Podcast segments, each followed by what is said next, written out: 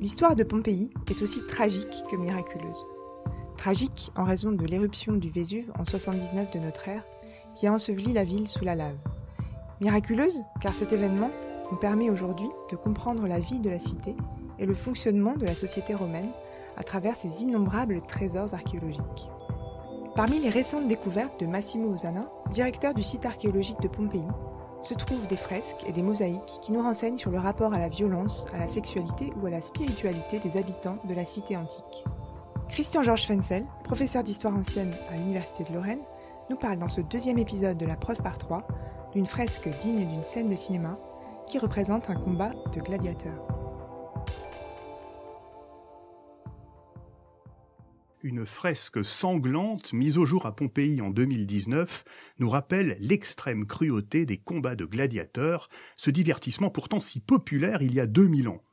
La fresque décorait le rez-de-chaussée d'une taverne où l'on servait du vin et des repas chauds.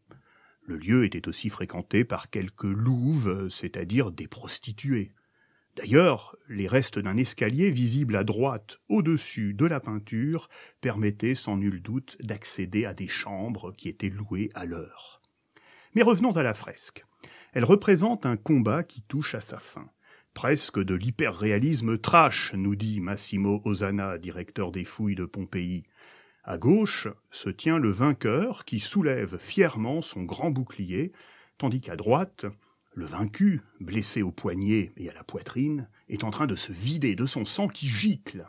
Il lève l'index gauche pour demander une interruption du combat, et il espère qu'on lui laissera la vie sauve. Il faut savoir que lors des combats de gladiateurs, la mise à mort du vaincu n'était pas systématique. Les spectateurs avaient leur mot à dire. Ils pouvaient sauver ou achever l'homme qui se trouvait à terre sous leurs yeux.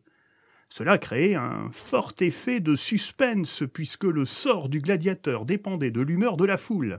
C'était une sorte de jeu interactif, un peu comme dans la télé-réalité aujourd'hui où le public vote pour éliminer un participant, avec des conséquences quand même moins tragiques euh, qu'il y a 2000 ans. Aujourd'hui, la mise à mort euh, n'est plus que symbolique. Mais, comme autrefois, elle donne au spectateur le sentiment de détenir un pouvoir sur le sort des participants. C'est cette double caractéristique à la fois cruelle et interactive qui explique l'immense succès des combats de gladiateurs. Et c'est aussi exactement ce qu'a voulu figurer ici l'artiste. La fresque montre cette minute cruciale, cet instant fatidique où le gladiateur attend, avec angoisse, le verdict du public. Au début, les gladiateurs étaient des prisonniers de guerre obligés de se battre, revêtus d'armes et d'équipements impressionnants, des glaives, de grands boucliers, des casques à panache. Il y avait aussi des condamnés à mort. Et puis, à partir du premier siècle avant Jésus-Christ, on voit apparaître des engagés volontaires. C'étaient des citoyens pauvres qui signaient un contrat pour cinq ans. Après une année d'entraînement, ils devaient se produire trois à quatre fois par an dans l'arène. Un quart environ mourait dès leur premier combat, tandis qu'un tiers seulement parvenait à la fin de leur contrat. La gladiature était un métier à très haut risque. Mais il y avait quelques compensations.